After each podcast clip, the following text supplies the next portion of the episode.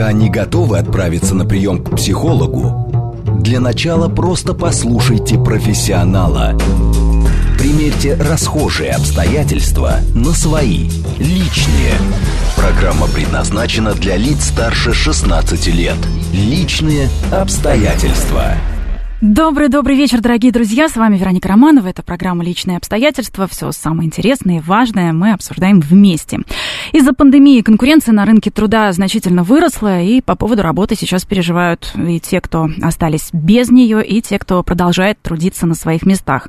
Но и одним и другим особенно добавляет стресса синдром самозванца. Явление, знакомое многим, минимум 70% населения планеты.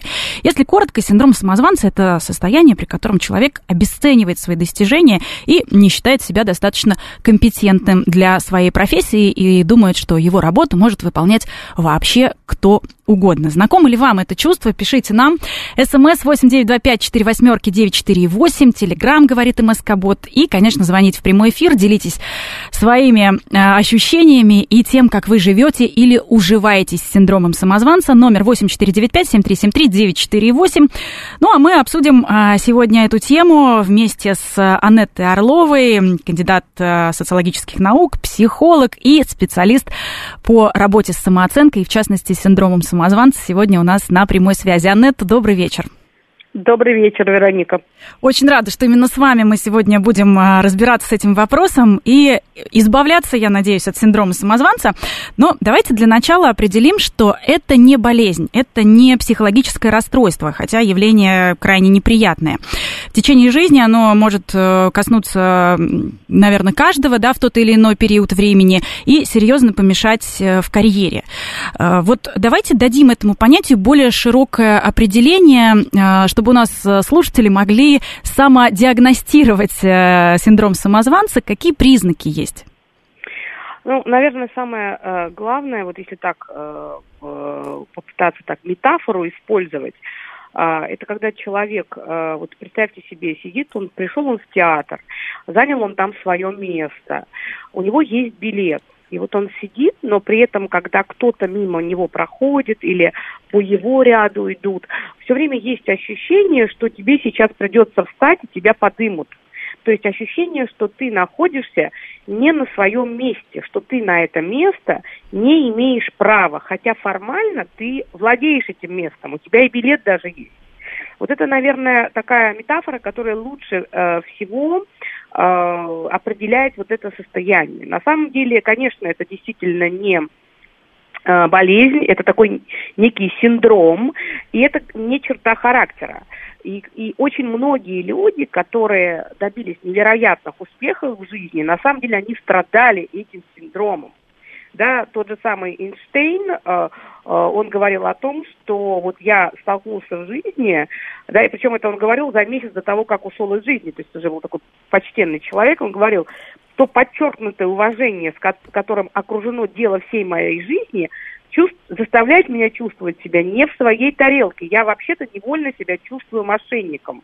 То есть, по сути, ведь какие дела он делал, да, то есть человек может быть очень эффективным, Э, очень перспективным, очень полезным, но при этом он будет все время ощущать, что э, рано или поздно люди поймут, что на самом-то деле он не такой, он бесполезный, он недостаточно хорош, он случайно, в общем-то, э, э, достиг того, что достиг. Но если прямые такие э, вопросы, да, вот задайте себе вопросы, которые четко вам скажут, есть у вас это или нет.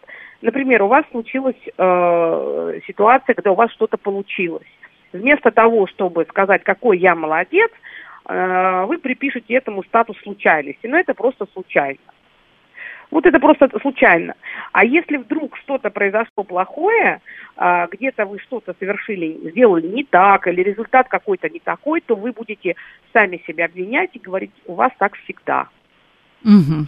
Вот, пожалуйста, такой явный пример обесценивания успехов и, наоборот, такое грандиозное отношение к каким-то неудачам. Анетта, а вот есть такое э, широко распространенное мнение, что синдром самозванца это как раз-таки хороший знак. Вы как раз э, и сказали про Эйнштейна, то есть э, синдром самозванца как раз признак того, что на самом деле человек компетентен в своей области, и, знаете, только профессионалы видят весь айсберг, а не его верхушку. Но, с одной стороны, на этом можно и успокоиться, а с другой стороны, здесь ведь такая тонкая грань между неоправданной уверенностью в себе и отсутствием синдрома самозванца, когда наверняка э, вспоминается вам тоже человек-костюм, который сидит и цепляется за свое кресло, ничего особо не представляет, и не э, человек красит свое место, а место красит человека. Вот где та грань, где тот баланс между здоровым, нормальным саморазвитием и тем, когда мы себя прям изводим вот этим синдромом самозванца и перфекционизмом? Ну вот прекрасный британский философ, он математик, по-моему, еще был, а, у него такая хорошая была такая фраза на эту тему. Вся проблема с миром в том, что дураки и фанатики всегда так уверены в себе, а мудрые так полны сомнений. И это жизнь, это правда. А, мы все знакомы с эффектом Дани Крюгера. Да? Чем меньше человек знает, чем ниже уровень его компетенций, тем больше он считает, что он знает все. И наоборот, в любой профессии человек, который глубоко копает, много изучает, который пытается дойти до глубины, он сталкивается с тем, что объем информации, он колоссальный. И запросто начинает больше переживать о том, что он чего-то не знает. Поэтому действительно э, люди глуповатые, необразованные, не стремящиеся развиваться, у них синдром самозванца в меньшей степени выражен. Э, это правда. Вот э, Томас Эдинсон говорил, если не ошибаюсь, я не терпел поражений, я просто нашел 10 тысяч способов, которые э, не работают. А, Класс. Синдром самозванца предполагает э, терзание по поводу сделанных ошибок? Очень сильно. Э, как раз э, человек с таким синдромом, он э, каждой ошибке, во-первых, придает грандиозность, во-вторых, он абсолютно не справляется с критикой. То есть э, вот если мы попробуем разобраться структурно, а, вообще из чего складывается синдром самозванца, там есть, наверное, три основных критерия, вот три таких, знаете, э, таких столпа, на которых плотно устраивается этот синдром и отправляет жизнь человеку. Э, первое – это базовая от природы высокая тревожность и высокая чувствительность. То есть э, человеку, который от природы очень тревожен и чувствителен, у него вероятность того, что на почве, на фоне вот этой тревожности будет развиваться синдром, высока. Почему? Тревожность подразумевает, что человек постоянно а, ожидает диффузно, э, как, э, у него все время ощущение, что откуда-то может пролететь какая-то угроза. Он все время тревожится, он все время пугает. В социуме а, больше всего, чего будет пугаться человек, ну, до того, как началась пандемия, а, мы же э, не боялись того, что вдруг мы заразимся ковидом, а, но люди больше всего в, в обычной жизни боятся других людей, их отвержения, их какого-то мнения. Mm-hmm. То есть у тревожного человека высока вероятность чрезмерно концентрироваться на том, как к нему относятся другие люди. Так вот, добавляется к этой тревожности второй важный, важный вот этот столб, второй. Это у этого человека с детства, еще в отношениях с собственными родителями, не сформировалось понимание, какой я. Более того, у него не было права самому о себе формировать мнение. Ему внушали, и основное родительское послание, которое он получил, плюс к своей тревожности, что мнение других о тебе намного важнее, чем твое собственное о тебе.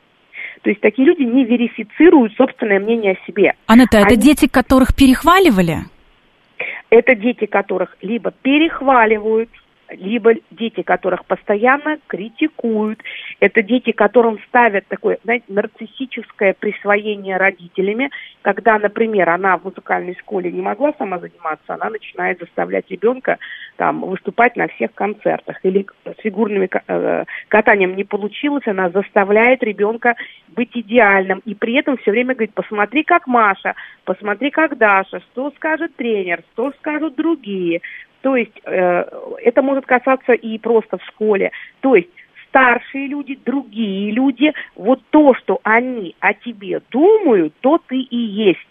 Вот это очень э, плохое, очень такая ложная, очень искаженная базовая вирусная установка.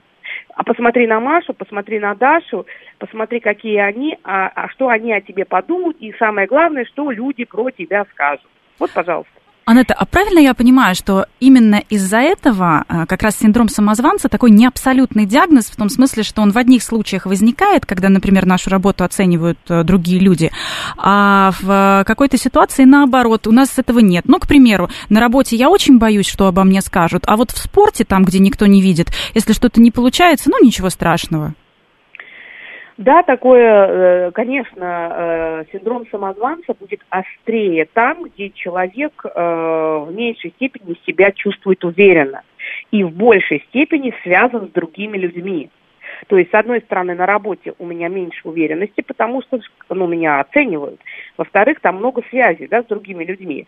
А если я, например, в спорте и никто не видит, как я занимаюсь, то у меня синдрома самозванца не будет. А вот если, например, я окажусь э, где-нибудь на каком-то э, йоговом ретрите, или я окажусь где-то, где там, я не знаю, там э, как, э, все вместе бегут марафон, то запросто там может возникать синдром самозванца, потому что там ситуация что есть другие люди и на меня смотрят. Меня могут видеть со стороны. Угу. А так, токсичное окружение, оно же усугубляет, получается, всю эту историю. Ну, токсичное окружение всегда усугубляет все, что связано с самооценкой. Синдром самозванца, конечно, напрямую связан с самооценкой. Почему? Потому что мы говорим о том, что у человека с синдромом самозванца низкая самооценка. Он не уверен в себе. Он, более того, он даже не знает, какой он. И он прикладывает колоссальное количество усилий, чтобы производить впечатление. Вот это очень важно. А, кто больше всего страдает этим синдромом? Люди, которые обязаны другим нравиться. Или люди, которые обязаны быть лучше всех, угу. обязаны доказать, что они какие-то особенные. То есть они тратят колоссальное усилие для того, чтобы другие не узнали, какой он внутри никчемный. И чи... Угу. Ага, Анетта, а правильно я понимаю, что тогда э, получается, что у творческих людей чаще встречается синдром самозванца э, в таких профессиях, например, как актер, э, режиссер, ведущий, да даже художник, дизайнер, все-таки одна сплошная вкусовщина. Мне кажется, что мне сложно сейчас, у меня нет данных исследовательских, чтобы сказать, где чаще встречается, а, но точно, что вот в моей практике, в моей практике а, у людей не творческих больше. Почему? Потому что а, там третий есть столб. Третий Ой, столб, как интересно, строится. Да. да, да. Первый столб – это тревожность, второе – это когда я не знаю, какой я, я должен по мнению других определить, какой я. А третий столб – это жесткая иерархичная картина мира. То есть есть кто наверху, есть кто внизу, есть кто сильный, есть кто слабый, есть кто красивый, есть кто некрасивый. Вот это третья иерархичная структура мира. Вот я могу сказать, что как в творчестве, так и не в творчестве э, критерии будут задаваться разные. Очень много начальников – которые постоянно давят других, постоянно подминают тех, кто под ними. А почему? Потому что они занимают большие должности, но внутренне они считают, что они недостойны этого. И увидев окружающих какие-то достоинства, для них, например, важные какие-то критерии, они начинают этого человека максимально утрамбовывать, потому что у них-то синдром самозванца, но люди же прячут этот синдром. Они же это не предлагают открыто, не скрывают. Они начи... Кто-то начинает бояться о себе заявить, молчит и всю жизнь на скамейке запасных просидит, а кто-то рвется вперед, чтобы гиперкомпенсировать, но тогда он занизит самооценку всем окружающим на своем пути. Поэтому далеко не всегда люди с синдромом самозванца – это жертвы. Они еще могут быть и агрессорами тоже. Ой, как интересно. Вот я сейчас вас слушаю и понимаю, почему исследование этого вопроса началось именно с женщин. Потому что э, женщины на топовых позициях, они вообще были в меньшинстве. И э, вот вы говорите о том, что э, иерархическая система, да, то есть получается, что страдают те, кто в меньшинстве культурном, э, национальном, общество э, выступает агрессором по отношению к таким людям? И в том ну, числе в компании, если ты одна женщина, э, например, в руководящем составе. Да, да, гендерный признак здесь может быть, потому что, ну, во-первых, гендерная самооценка у женщин меньше, низкая, более низкая, чем у мужчин. Опять же, это понятно, потому что у женщин тревожность часто выше. А, во-вторых, э, девочки, например, да, когда проводились исследования, юристы, когда они э, проводили исследования, они сами себя должны были оценить, а потом выполнить задание. Вот оказалось, что когда они сами себя оценивали и выполняли задание, у них были показатели близкие, то есть они себя оценивали приблизительно так, как они решали задачи, то есть это было ну, связано. Как только э, их перевезли в другое место, и там стали еще мужчины, разрыв между тем, как женщины себя оценивали и как они выполняли задание, увеличился. То есть, когда есть рядом мужчины, именно в таких профессиях, юридическая, математическая, то есть точные науки, женщины как только видят мужчин, начинают сами себя оценивать ниже. Синдром самозванца – это про то, как сам человек себя ниже оценивает. Чудесно. Вот сейчас всем, всем женщинам на заметку. А, Анетта, а вот если мы говорим а, про синдром самозванца, безусловно, нам нужно доказывать обществу, людям с синдромом самозванца, нужно доказывать обществу, что они достойны. Но хвалиться-то у нас не принято. Мож, могут ведь э, обвинить в заносчивости. Для того, чтобы вырваться из этого синдрома, а, если люди с синдромом самозванца могут компенсироваться, они могут бесконечно себя хвалить. То есть если человек постоянно себя хвалит и постоянно рассказывает, какой он молодец, то вы должны э, тоже сразу для себя понять, что это он не с вами разговаривает. Сам с собой? Он разг... Сам с собой. Он сам собой себе доказывает, что он такой, и это его диалог с самим собой. Потому что а, человек с э, Э, уверенный, который прошел все фазы развития и повзрослел, а не остался маленьким ребенком, который э, выступает на стульчике, и его должны похвалить, и не дай бог кто-то скривит лицо. Взрослый человек, он зрелый человек, он ведь абсолютно спокойно относится к тому, что он просто один из, и что много разных людей – и что все имеют право на все. И ошибки это нормально. У него нет мании величия, у него нет нарциссического вот этого детского компонента, что нужно получить вот это восхищение от всех. А у, а у человека с синдромом самозванца чрезмерная концентрация на том, чтобы все оценили, какой он молодец. Иначе он начинает разрушаться, ему становится страшно, он пугается. И вдруг, если он совершает какую-то оплошность, и не дай бог, еще ему кто-то выдаст даже самую конструктивную критику. Для него не, нет понятия конструктивной критики, для него понятие жесткого осуждения. Ему становится плохо. Ему плохо, он слабеет, он грустит. И концентрируется на своих прошлых ошибках. Да, да. Анетта, ну вот э, я сейчас, знаете, о чем подумала? То есть, получается, одним из проявлений э, синдрома самозванца может являться и прокрастинация. То есть лучше я ничего не буду делать, и провалю просто потому, что я дотянул до дедлайна. Ну, просто все провалил, чем вот я что-то сделаю, а кто-то посмотрит на мою работу и плохо ее оценит. Очень частая история, да, действительно, прокрастинации очень много лиц, но вот одна из, од, одно из лиц прокрастинации – это а, перфекционизм и невозможность встретиться с какой-то критикой. А у синдрома самозванца как раз есть эти показатели. То есть сложная задача, например, очень часто это проявляется на сложных задачах. Сложная задача, которая требует длительной, э, длительной работы. А э, сразу же человек с синдромом самозванца не хочет к ней приступать. Почему? Потому что он знает, что это сложная задача, и сразу выполнить ее идеально будет невозможно. И скорее всего, когда он будет выполнять эту задачу, то нужно будет ее показать кому-то, что-то обсудить, и, возможно, что-то переделать, и, возможно, встретиться с каким-то своим неидеальным результатом.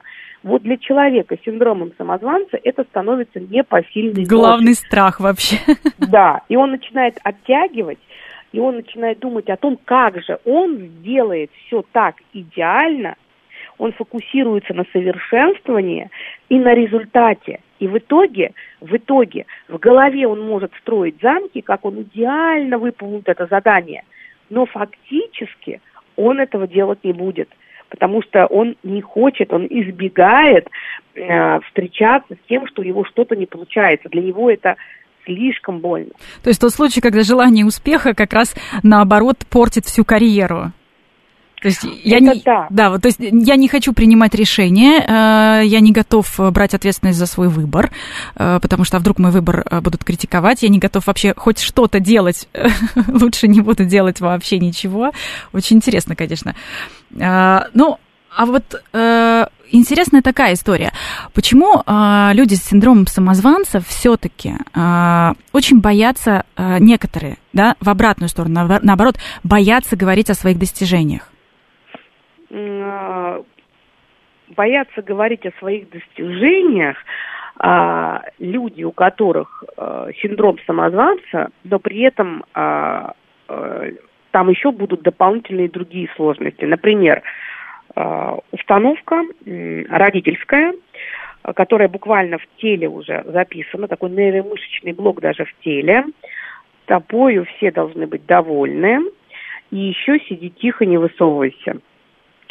То есть э, у человека внутри напряжение, он очень желает, чтобы его оценили, он сам не может о себе формировать мнение, он безумно ждет похвалы, но при этом э, выйти в открытое пространство и что-то взять из внешней среды он не умеет. То есть мы говорим о том, что у него с самого раннего детства не было навыка конфронтировать с средой у него не было права о себе заявлять, у него не было права э, что-то брать, где-то что-то сломать, где-то что-то разрушить. То есть он боялся, он, его основное детское состояние подстраиваться под других mm-hmm. и не высовываться. И тогда вот это, это на уровне тела. Это бывает, когда, например, один из родителей агрессор. Или, например, э, мама очень испуганная, тревожная, которая постоянно воспитывает ребенка э, в режиме «сиди тихо» и, пожалуйста, осторожно, туда не надо, сюда не надо. И ребенок вот вырастает, они вдвоем там вот с мамой, и он, и он выходит во взрослый мир, у него нет опыта отношений в, в триаде. Что такое триада? Триада – это я, ты и третий человек, третий объект, на самом деле не всегда человек. Я, ты и третий. Вот у этого ребенка навыка «я, ты и третий» он не сформирован. Uh-huh. У него есть навык uh-huh. детский, это до двух лет формируется. Я и мама. Больше никого нет. И когда он выходит в поле рабочее, он не умеет быть я, работа и еще кто-то третий. Uh-huh. Вот работа выступает как объект. То есть он я и работа, и он в этой диаде он не может э, еще выстраивать отношения, он боится. Либо я и начальник, но тогда он про работу забывает, он концентрируется только на отношениях. Я, знаете, здесь да. добавлю просто, э, добавлю к сегодняшним реалиям, э, наверное, вы знаете, кто не пишет в социальных сетях о своих профессиональных достижениях, для руководства как будто и не работает. Э, то есть это необходимая сегодня для многих мера рассказывать о себе, необходимая для достижения карьерных успехов в том числе. Вот, может быть, таким людям хотя бы комментарии отключать на своих страницах под постами, чтобы не было такого стресса. Понятно, что те вещи, о которых вы рассказываете, их надо проговаривать со специалистами, это большая работа. Но вот такой э, совет, как вы считаете, отключать комментарии? А, а вот я вот, э, мне важно тут понять, то есть э, сейчас требуется, то есть компании требуют, чтобы человек писал о своих достижениях, я это понимаю, или это воля человека? Нет, это воля писать? человека. Э, а. Зачастую даже те, кто ничего особо не делают, пишут в, в своих соцсетях так, как будто только они и работают работают за весь офис? А, я услышала. Ты знаешь, мне кажется, мне кажется, что э, э, если, если э, приходят хейтеры и начинают обесценивать то, что мы делаем, то, конечно, нужно сразу же, вот прям сразу, долго не думая, отправлять их в бан, то есть блокировать. А, я не знаю, если все хейтеры, то тогда надо комментарии отключать. Если все-таки у тебя 5, 7, 10 комментариев позитивных, а один хейтер, ну, просто возьмите, либо не обратите внимания, либо отключите. Мне кажется, что э, социальные сети – это отличный способ аккуратненько пробовать о себе заявлять. И мне кажется, что люди с синдромом самозванца как раз должны использовать социальную сеть для того, чтобы о себе заявлять. Почему? Потому что там нет контакта лицо в лицо. Вот эта сеть, вот этот пост, вот это, это тоже некий такой способ на третьем объекте. То есть социальная сеть выступает как некий такой, э, ну, такое, знаешь, полотно. Uh-huh. То есть, получается, uh-huh. вроде бы я себя привношу, но вроде бы есть социальная сеть. Я чуть-чуть со стороны. Спасибо, Анетта. Мы продолжим э, говорить о синдроме самозванца сразу после новостей.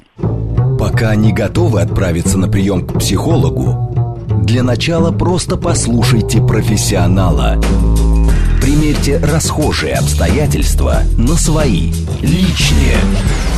И еще раз приветствую всех, кто к нам только что присоединился. Это «Личные обстоятельства». Меня зовут Вероника Романова. Сегодня мы обсуждаем синдром самозванца, когда человеку кажется, будто он недостоин своего рабочего места, недостаточно компетентен в профессии.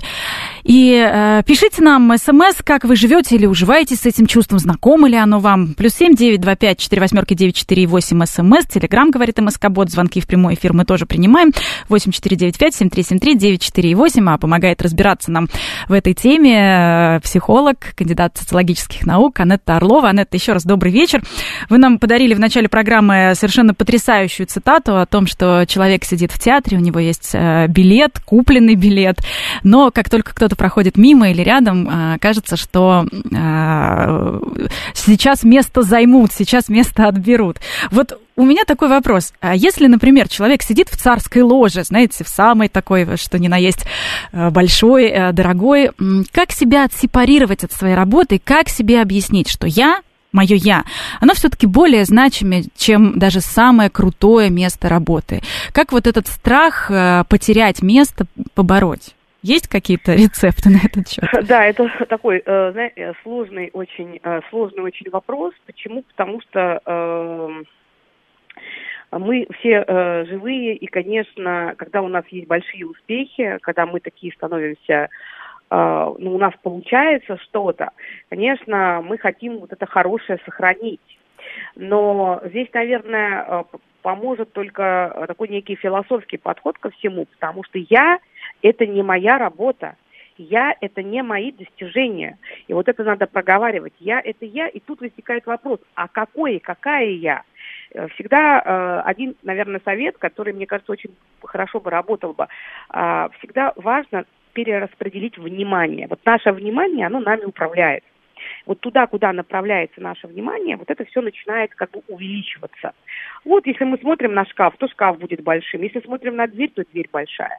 Вот если мы смотрим на свои достоинства, то достоинства большие. Если на недостатки, то, соответственно, недостатки. Вот если мы э, сидим в ложе и все свое внимание направляем на то, какая шикарная ложа, какая она крутая, какая она невероятно крут...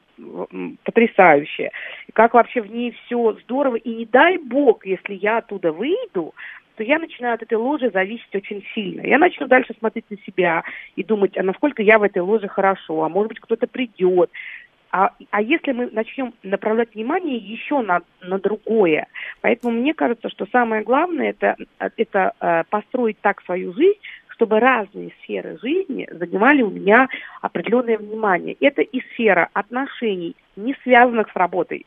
Это сфера а, спорта, это сфера заботы о себе. Наверное, это семья, да, очень часто. Конечно. Многие женщины э, ценят свои профессиональные качества, стремятся к каким-то карьерным успехам, но забывают, например, что они прекрасно реализованы как мать троих детей, любящая жена, при этом красиво выглядит э, и имеет еще свои интересы, но почему-то совершенно это в себе не ценит. Наверное, вы встречали, это да? 100%, это стопроцентно. Э, семья, это как... Вообще, если есть семья, то уже 50% проблем сразу, да, э, уходит.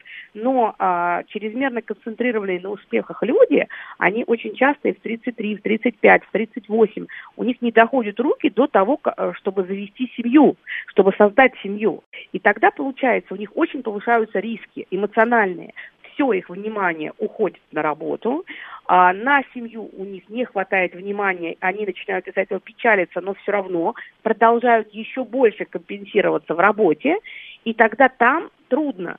Поэтому начинать надо с того, чтобы там, где вы от вас зависит, вот семью создать, да не всегда это просто. Это значит, сегодня я решила создать семью, завтра ее создала. Нет, я могу начать двигаться, а, выстраивать отношения, увеличивать количество выходов куда-то, заниматься своей внешностью, заниматься общением. То есть мы должны выстроить свою жизнь так, чтобы а, у нас все сферы были задействованы. Если у женщины есть семья, есть дети, то а, синдром самозванца у нее в любом случае а, может быть в работе, но он не будет так остро ее подавлять, потому что у нее есть то пространство, где она себя чувствует более-менее комфортно. Ага. А давайте к конкретным случаям перейдем. У нас очень много звонков от наших давайте. слушателей. Давайте поговорим. Алло, здравствуйте, вы в прямом эфире, представьтесь, пожалуйста. Да, здравствуйте, э, Никита, Москва. А, вот, э, например, вчера только разговаривал с коллегой. Э, девочка занимается а, фотографии, то есть уже э, профессионально, то есть не профессионально берет за это деньги и говорят, я никак не могу э, начать брать нормальные деньги, мне все время стыдно, я говорю, что ж ты делаешь, ты же рынок портишь. Вот такой, такой пример. С другой стороны, Алло. Да-да-да, мы вас слушаем. Прекрасный пример, замечательный, самый что ни на есть э, актуальный.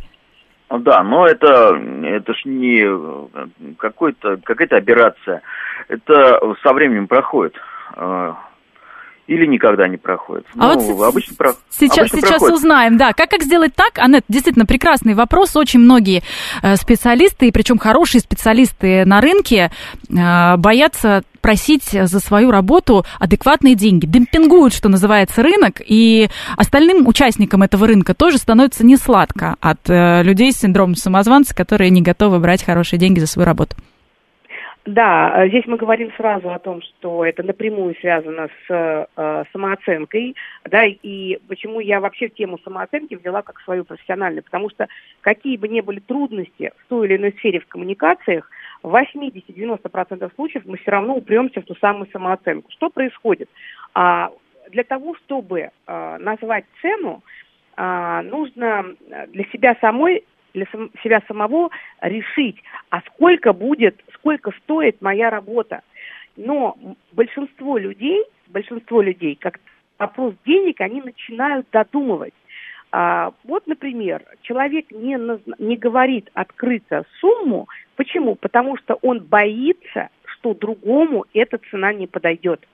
О чем мы здесь будем сразу говорить? О том, что человек сам не знает, сколько он хочет брать за свой труд.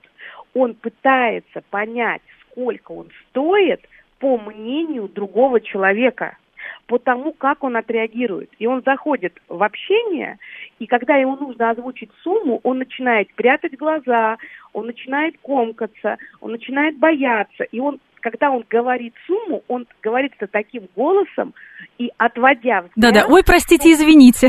Да, что у другого человека отнимается право хотеть ему заплатить. Потому что даже если я встречаю специалиста, которому я доверяю, я ведь хочу получить хорошую услугу, но, но если человек вот так вот заикаясь говорит, сколько стоит его работа, у меня сразу возникает сомнение, а вообще тот ли этот человек? А может ли он и вот здесь э, вопрос про то, что мы должны для себя понять, во-первых, что мы можем, потому что из чего формируется эта цена, из наших компетенций. Давайте будем честными. Если я только-только начала работать, и у меня за спиной не супервизия, личной терапии, ни большого опыта, ну, наверное, я должна брать немного. Но если я уже наработала, если я вижу результаты, я должна для себя понять, вот я в этот час, в эти два часа сколько хочу зарабатывать, и сравнить со средним рынком. Если я занижаю цену, это значит, что мой страх быть отвергнутой, мой страх, что другой человек не примет мои условия, для меня разрушительны. Это про низкую самооценку и про то, что я формирую мнение о себе как о специалисте не изнутри себя, не опираясь на свои заслуги, а на то, как другие меня воспримут. Но это большая тема, потому что цена как раз услуги – это прям ядро самооценки это ядро того, как мы к себе относимся. Да, хороший вопрос у нас от слушателей. Предлагаю продолжить беседу. Алло, здравствуйте, вы в прямом эфире. А, здравствуйте. Я хотел спросить... Представьтесь, а, пожалуйста. А, Роман, является ли а, так называемый страх успеха тоже этим делом? Когда человеку комфортнее долгое время быть каким-нибудь уверенным начинающим в каком-либо деле, чем переступить какие-то вот э, Э, уровней и стать, ну, более-менее профессиональным, ну, чему, в чем угодно. Ой, Роман, спасибо большое вам за вопрос. Действительно, Анетта, очень многие люди боятся повышения на работе, боятся занять более серьезную, более высокооплачиваемую должность. Я думаю, вопрос про это конкретно. Да, великолепный вопрос тоже, э, как и первый, потому что прямо в самую суть. Да, действительно, это когда э, ты, э, лучше я буду ездить, не привлекая внимания на очень старенькой и подержанной машине, но точно знаю, как ее починить, и она э, никому не нужна. А, нежели я пересяду на машину дорогую, в которой мне будет ездить удобно, но мне придется, в общем-то, думать о том, чтобы там была хорошая сигнализация, на меня будут обращать внимание и так далее. Да, это проявление, я боюсь успеха, потому что я должен всему этому соответствовать. А где-то внутри себя я себя не считаю достойным. Я где-то совсем глубоко внутри я себя считаю достойным. Но а, если я себя предъявлю этому миру, и вдруг эти люди не посчитают, что я соответствую, мне будет очень больно. Мне страшно не соответствовать чужим ожиданиям. Это, конечно, про ответственных, порядочных э, людей. Это про людей, которые э, реально обычно вот к таким специалистам попадать хорошо потому что они 10 раз подумают, прежде чем что-то сделают, и сделают лучше, чем те, кто сразу озвучивают э, такие звездные суммы и при этом убеждены, что они все делают лучше других и совершенно и сразу хотят занять ту самую ложу в театре, о которой ты говорила. Угу. А, Анетта, и... а что, вот, про, я думаю, что сейчас все поняли, про кого э, речь, и в себе, наверное, это услышали, вот эти глубинные страхи у многих. Анетта, а что делать, как помочь себе? Ну, может быть, не знаю, поговорить со своими коллегами, понять, что у них такие же проблемы, или поговорить со специалистами этого рынка, понять, что их тоже это мучает. Сработает это, поможет как-то, или будет краткосрочный эффект? Э, я думаю, что это тоже неплохо, но самое главное, что должен делать человек с синдромом самозванца, первое, что он должен самое главное делать, это сместить фокус внимания с результата на процесс. Угу. Вот это очень важно. Второе, он должен согласиться с тем, что он может делать не лучше всех, а просто достаточно хорошо. Вот если человек возьмет это убеждение, что я делаю достаточно хорошо, а не лучше всех, у него процентов 30 тревог, оно рассыпется. Третье важное, э, важное правило – это я даю себе, э, я даю себе а, право на ошибку. И если я ошибаюсь, то это не значит, что я сам себя уничтожу, а это значит, что я сама себя поддержу. Вот это тоже очень важно. А, и еще один важный момент. Постарайтесь фокусировать внимание на том, как вы очень много сил тратите на то, чтобы произвести какое-то очень хорошее впечатление. И общение с людьми э, становится такой работой. Вот мне нужно, чтобы они сказали, что я молодец. Слушайте, сила человека не в том напряжении, которое он должен испытывать, чтобы добиться хорошей оценки. Сила человека в том, чтобы быть здесь и сейчас и делать то, что он может так, как у него получается, и стараться лучше. Ну, может быть, какие-то большие задачи разделить на подзадачи, чтобы это был реалистичный какой-то процесс перехода?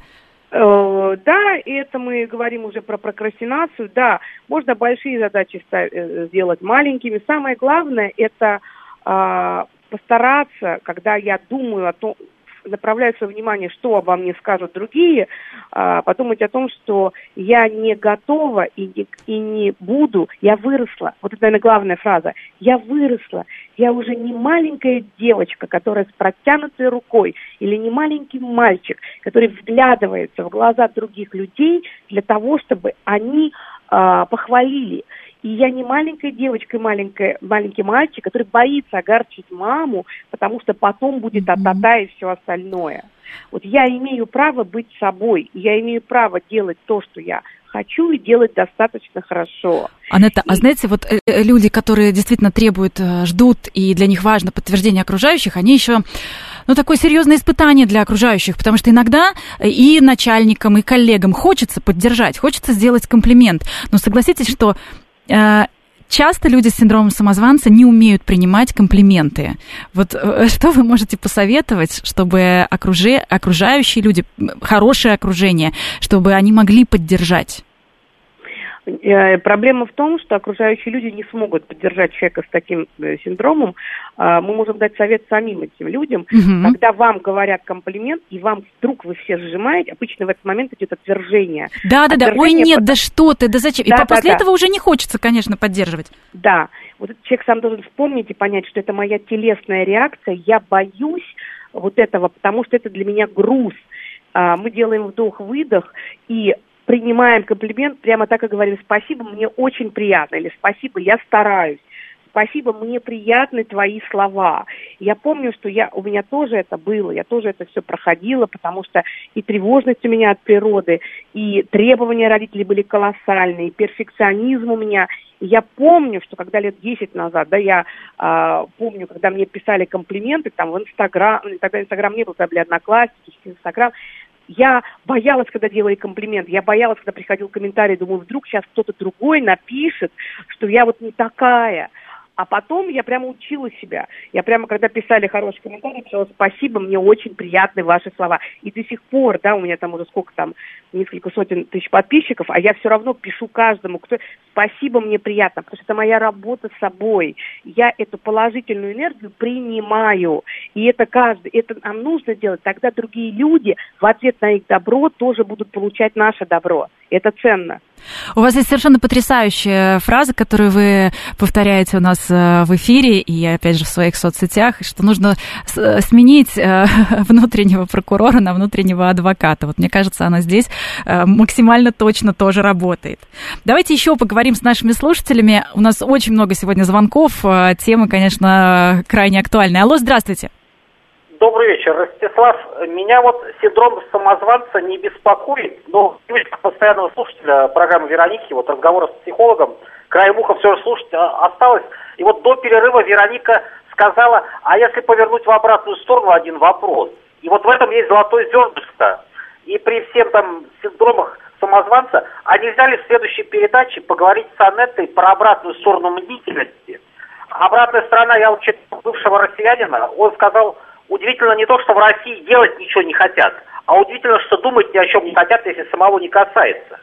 И еще вот как-то гостья Гудошникова на, на звезде сказала, да как же людям в Украине себя не жалко. Вот было бы интересно от Анетты в следующей передаче узнать, да как же людям в России себя не жалко. Вот можно такую тему предложить? Ростислав, спасибо за звонок. Э, да, давайте, хорошая формулировка, последняя, очень важная. Я не все четко э, поняла, но важную вещь услышала. Почему людям в России себя не жалко? Это хорошая очень фраза, потому что э, в своей работе с чем я сталкиваюсь? Что у нас в культуре, культурологические особенности, у нас не принято себя хвалить, как вот э, ты говорила, Вероника, но у нас является лич... трендом, модным трендом – у поколения старше 35, молодые, слава богу, меняются, конечно. Игреки и зетки уже другие. Но иксы и кто старше, то есть те, кто старше 35, вот этот личностный фирменный стиль постоянно самообвиняться, постоянно себя критиковать, угу, говорить угу. о себе плохо, в том числе, на минуточку, постоянно обвинять либо свою страну, либо свой народ, либо свои характеристики. У нас все время агрессия направлена на самих себя. Такая аутоагрессия, и особенно у женщин особенно у женщин. И получается, что вот я занимаюсь проектом самооценки. Знаешь, сколько сил уходит на то, чтобы просто помочь женщине прекратить самобичеваться, прекратить искать в себе все изъяны, которые она может взять. Она все делает, она красивая, она хорошая. Она заходишь на страницу, я захожу, слежу за ними. Все такие звездные со стороны. А в работе у всех низкая самооценка и не любовь к себе. Вот наш слушатель говорит про то, что можно обладать гораздо меньшим достоинством, нежели обладаем мы, но при этом с любовью их пестовать. А у нас почему-то можно пестовать только недостатки, потому что у нас модно страдать. У нас тренд на страдание. Это, это действительно. Анетта, а вот бывает такое, что под синдром самозванца маскируется, например, э, наоборот, э, какой-то страх себя похвалить, страх признаться, что да, я этого достоин. Вот это как раз то, о чем вы говорите, только э, немножко так вот закручено.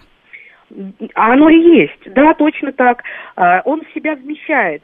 Э, есть люди, которые э, даже используют, э, постоянно сами себя ругают, постоянно сами себя обвиняют, и вроде вот тогда на них смотришь и думаешь, боже мой, да, то есть человек не психолог, глубоко не разбирается, он думает, вот какой человек, он так вот к себе критично относится, вот он такой чувствительный, вот он такой ранимый. А оказывается, что если глубже копать, то такой человек, а, абсолютно а, не воспринимает других людей. Он сам себя готов ругать, сколько влезет, но при этом попробуй ему кто-то сделает замечание. То есть такой человек очень автономен, он готов маскироваться под то, что он такой бедный, несчастный, не любит себя и, недо, и недооценивает, но на самом деле, на самом деле, он считает себя э, единственно достойным внимания, и он наоборот игнорирует других.